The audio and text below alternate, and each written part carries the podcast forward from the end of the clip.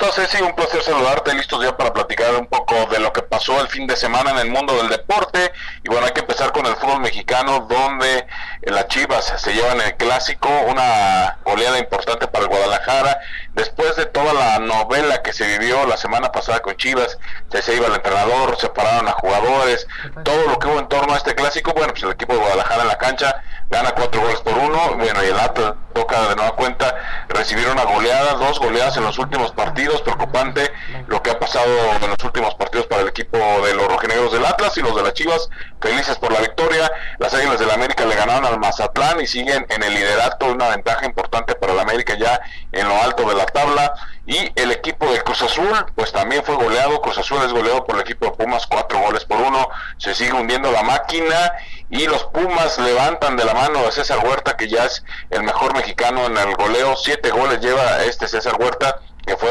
desechado o, rechazado por el equipo de Guadalajara, hoy está en plan grande. Hablando de Fórmula 1, pues el Checo Pérez tuvo un fin de semana complicado, desastroso para el olvido,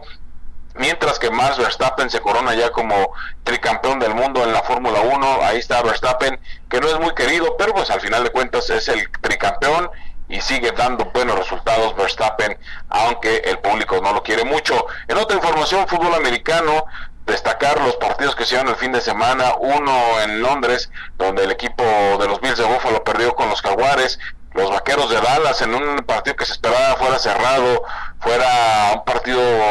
con una disputa importante, pues no, Dallas fue borrado por el equipo San Francisco, lo vence de buena forma y prácticamente